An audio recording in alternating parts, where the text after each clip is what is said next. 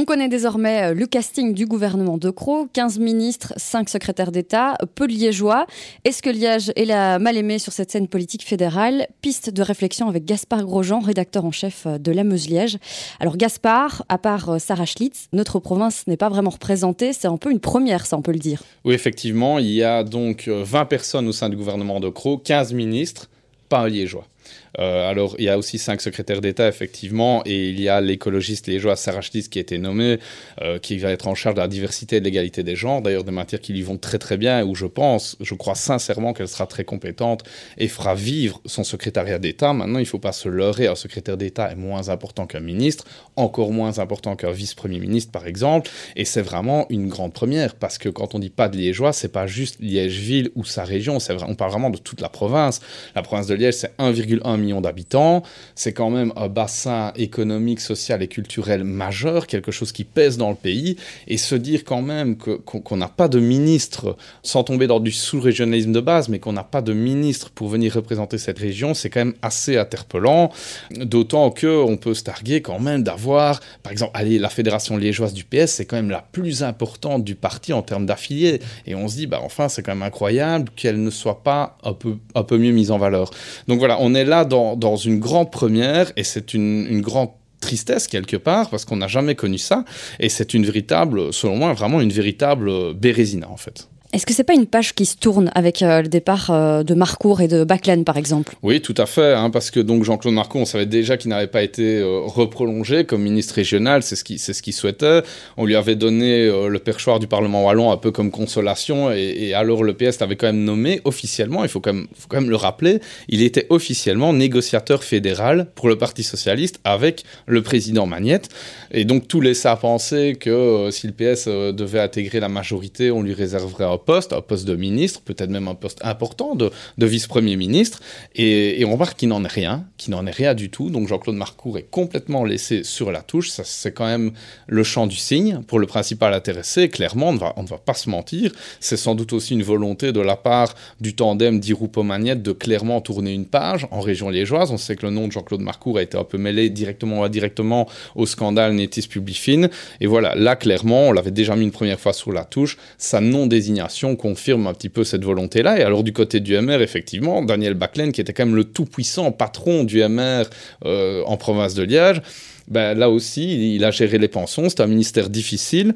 C'était attendu hein, qu'il ne rempile pas, soyons, de bon compte. Mais là aussi, on peut considérer que c'est une page qui se tourne, puisque l'intéressé va, va, revenir sur Chaudfontaine, va, va, retourner à la Chambre et va plus euh, s'investir dans son parti. Donc, c'est quand même le tandem Marcourt-Baclen. C'était un peu le binôme sacré PSMR en province de Liège. C'était ce, ce fameux symbole. Là, c'est clair qu'on va passer à une nouvelle ère à ce niveau-là. Justement, est-ce que vous pensez qu'il y a un déficit euh, de personnalité à Liège? Oui, je pense que ça a clairement joué hein, dans ce casting. Donc, euh, c'est pour ça que je parle de, de, Bérésina, parce qu'il y a quand même plusieurs choses à ça. Alors, on a, on a des personnalités. il ne faut pas oublier que Christy Montréal est ministre quand même numéro 2 du, gouvernement wallon, que Frédéric Dardenne est ministre à la Fédération Wallonie-Bruxelles. Euh, chez Écolo, on a Philippe Henry qui a, qui a quand même un, un, très gros portefeuille, mais... mais au-delà de ça. Je vais dire, au final, ce n'est quelque part que justice d'avoir ces ministres-là. Si on prend la province de Liège à l'échelle de la Wallonie, on, déplore déjà que Liège ne soit pas représenté au niveau fédéral, mais alors au niveau wallon, ce serait encore pire quelque part si on n'avait pas cette représentation. Donc finalement, ça, ce n'est qu'un juste équilibre des choses.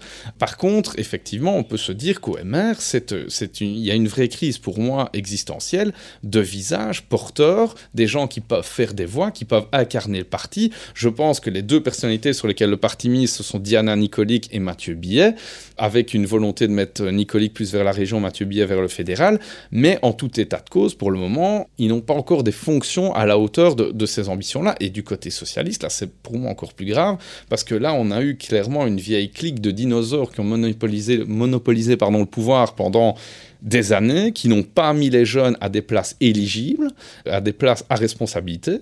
Et donc, c'est un peu eux qui ont provoqué ça, quelque part, je trouve, le, la non, le non-renouvellement des têtes, sans compter, dernier point, euh, très brièvement, mais sans compter le, problème des femmes, puisque le PS liégeois, normalement, devrait pouvoir miser sur des personnalités comme euh, Déborah Gérardon, euh, Laura Crapanzano, Julie Fernandez-Fernandez, pour ne citer que trois exemples.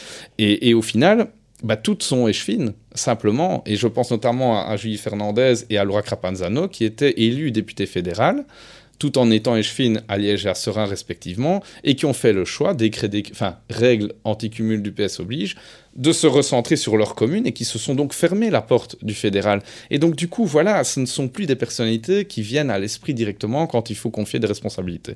Et donc là aussi, il y a un vrai problème. Alors, peu liégeois au fédéral, on l'a bien compris, mais cette officialisation a quand même des conséquences sur les élus liégeois finalement. Oui, hein, il y, a des conséquences indirectes évidemment. Alors, on pourrait en, citer plein, mais on peut retenir notamment que, bah, Mathieu Biet, pour revenir brièvement à lui, euh, qui était quand même député fédéral par le jeu des suppléances depuis, depuis six mois et demi, bah, bah voilà, ça c'est terminé. Il revient uniquement comme, comme échevin. Daniel Baclen, euh, ministre des Pensions, euh, bah, il va revenir réoccuper ses fonctions mayorales à Chaudfontaine. Donc il redevient vraiment le bourgmestre de plein exercice de Chaudfontaine. Il va rester député fédéral et s'investir au sein de son parti également. Maintenant, il y a aussi, euh, par la force des choses, toute une série de, suppléants qui vont monter. Hein. On peut penser évidemment aussi euh, à, Christophe Collignon, qui est élu à la région Wallonne. Ben voilà, là aussi, ça permettra à un suppléant de monter. Idem avec Sarah Schlitz, qui devient secrétaire d'État.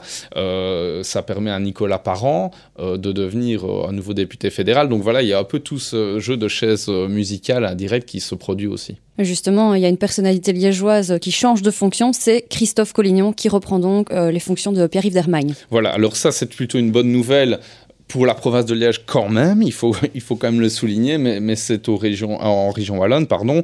Donc c'est plutôt là une conséquence indirecte. Effectivement, à partir du moment où Pierre-Yves Dermagne va comme vice-premier au fédéral, il y avait un trou comme ministre des pouvoirs locaux en Wallonie. Euh, c'est intéressant parce que c'est quand même un poste assez important. C'est un peu le ministre de l'Intérieur de la Wallonie. On a choisi Christophe Collignon. Christophe Collignon, c'est quand même le bourgmestre de Oui, un député wallon, assez reconnu, fils de, évidemment, Robert Collignon aussi, euh, mais, mais, mais, qui prouve, qui est, très régionaliste, donc très pro-wallon, donc c'est pas du tout illogique comme choix. Euh, maintenant, il faut quand même, et là à nouveau, sans tomber dans la querelle des clochers de village, mais se dire que Christophe Collignon, c'est l'arrondissement de Wiwarem. Ce n'est pas non plus l'arrondissement de Liège. Donc on reste quand même toujours avec ce, ce petit euh, déficit au niveau de la région liégeoise qui pèse sans doute encore aujourd'hui euh, les conséquences de l'affaire euh, Nétis, avec une volonté vraiment de se dire on fait table rase. Là, on est parti maintenant sur une période jusqu'en 2024, si tout va bien, sans élection. Ça permettra à, de nouveaux visages de, mettre le pied à l'étrier et donc peut-être de faire table rase du passé et qui sait là vraiment faire monter des gens. Mais en tout cas, oui, pour euh, oui Warem, la nomination de Christophe Collignon comme ministre, c'est clairement une, une plus-value incontestable. Parfait, merci Gaspard Grosjean. Merci.